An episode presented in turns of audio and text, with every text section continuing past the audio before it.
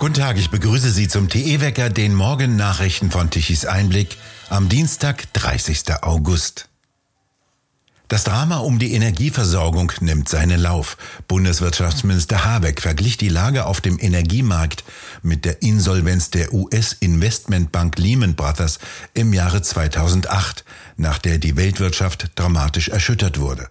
Habeck erklärte, dass er die Versorgungsunternehmen mit der nötigen Liquidität versorgen wolle, die darauf angewiesen seien. Deshalb werde es am Energiemarkt keine Kettenreaktionen wie damals nach dem Untergang der Investmentbank geben, hofft Habeck. In jedem Fall sind jene 9 Milliarden Euro schon einmal weg, die der Bund an den Energiekonzern Uniper bisher überwiesen hatte.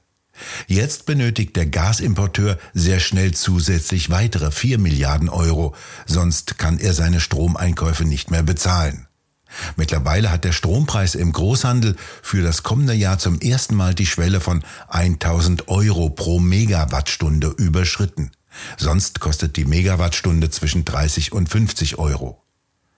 Nicht nur für Uniper wird es jetzt schwierig, die Sicherheitsleistungen zu hinterlegen, die von den Energieverkäufern gefordert werden. Habeck gab auf einer Veranstaltung in Hamburg zu, dass ein Teil seiner Maßnahmen zur Teuerung der Energiepreise beigetragen haben. Ende des vergangenen Jahres hatte die Bundesregierung bereits den sogenannten marktgebietsverantwortlichen Unternehmen Trading Hub Europe 13 Milliarden Euro zur Verfügung gestellt, damit dieses seine nächsten Brennstoffeinkäufe bezahlen könne. Doch diese massiven aus Steuergeldern finanzierten Käufe ließen wiederum die Gaspreise steil nach oben treiben. Uniper gehört zu drei Vierteln dem finnischen Staatsunternehmen Fortum. Der größte Aktionär dieses Unternehmens wiederum ist mit 50,8 Prozent Finnland. Im Aufsichtsrat sitzt unter anderem der ehemalige FDP-Politiker Philipp Rösler. Das Unternehmen hat sich publikumswirksam zu den Zielen des Pariser Klimaabkommens verpflichtet und neue Klimaziele für die gesamte Fortum-Gruppe angekündigt.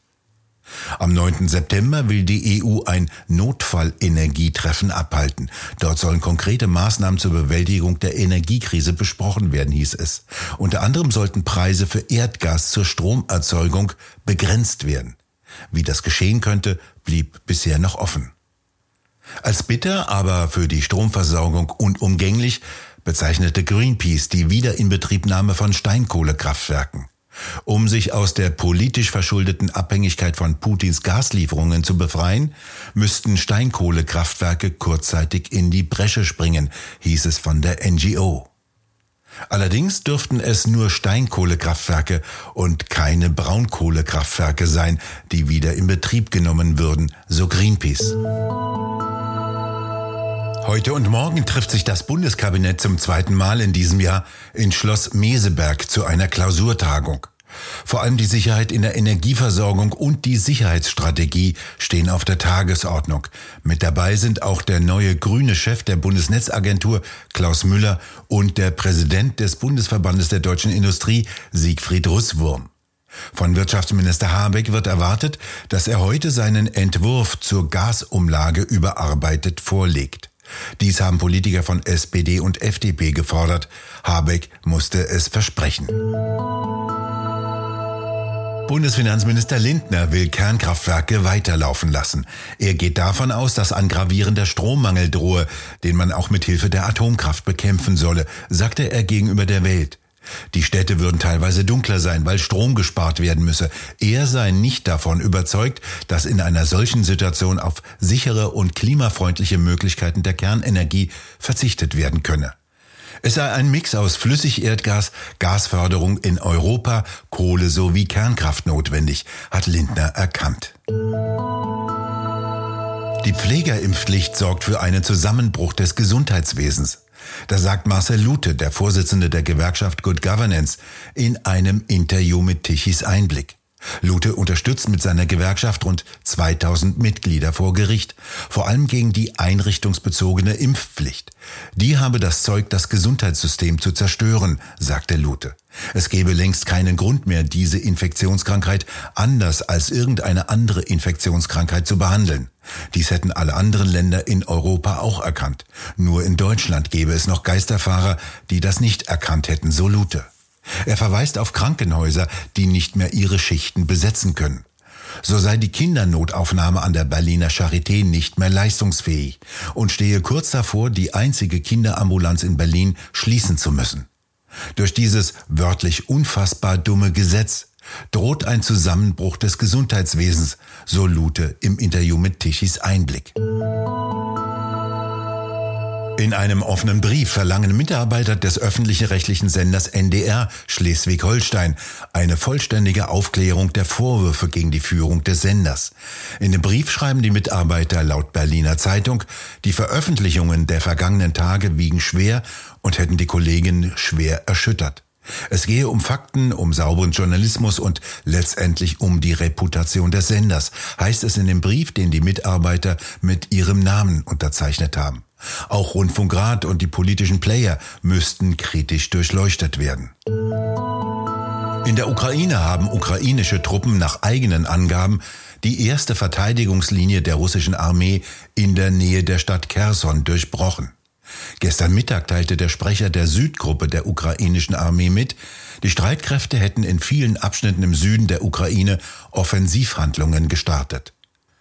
Dazu passe die Mitteilung zweier hochrangiger US-Beamter, so berichtet Thomas Spahn auf Tichys Einblick, wonach der Kampf im Süden nun in eine Phase getreten sei, in der die Ukraine damit beginne, das Schlachtfeld für die entsprechende Gegenoffensive vorzubereiten. Die USA gingen fest davon aus, dass die Offensive Luft- und Bodenoperationen umfassen werde.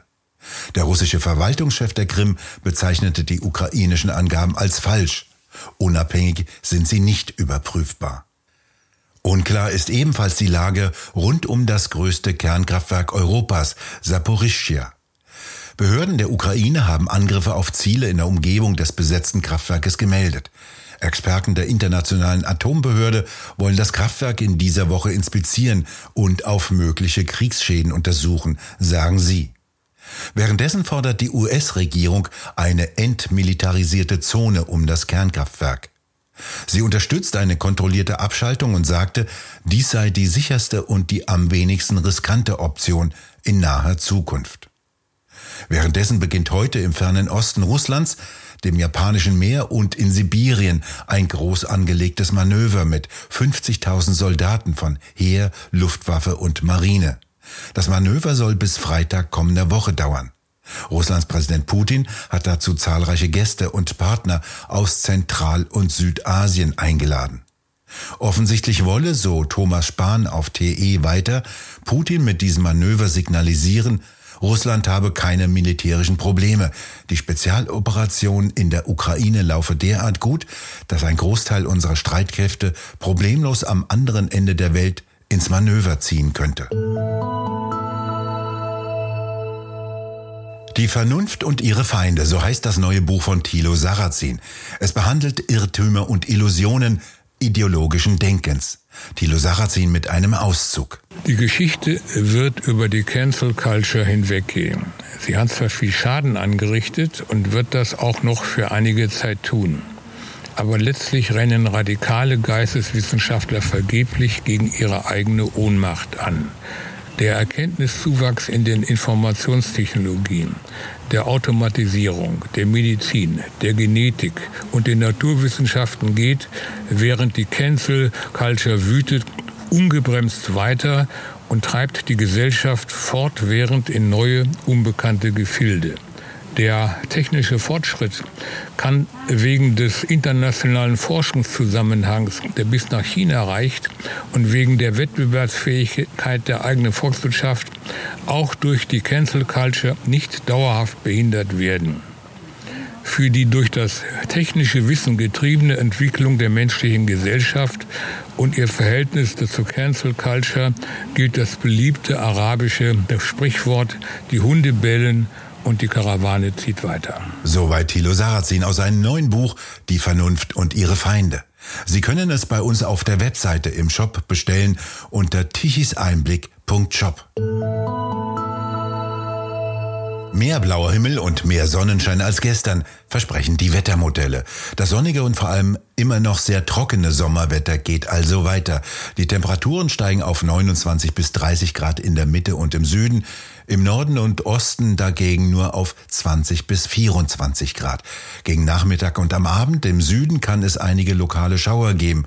Und in der Nacht zum Mittwoch kommt dann ein Tiefdruckgebiet aus Frankreich in den Südwesten Deutschlands und bringt feuchte und warme Luftmassen mit. Von Regenfällen, die lokal durchaus stärker werden können, künden einige Wettermodelle. Doch wo die niedergehen, lässt sich jetzt noch nicht voraussagen. Ebenso können im Nordosten ein paar Regenschauer auftreten.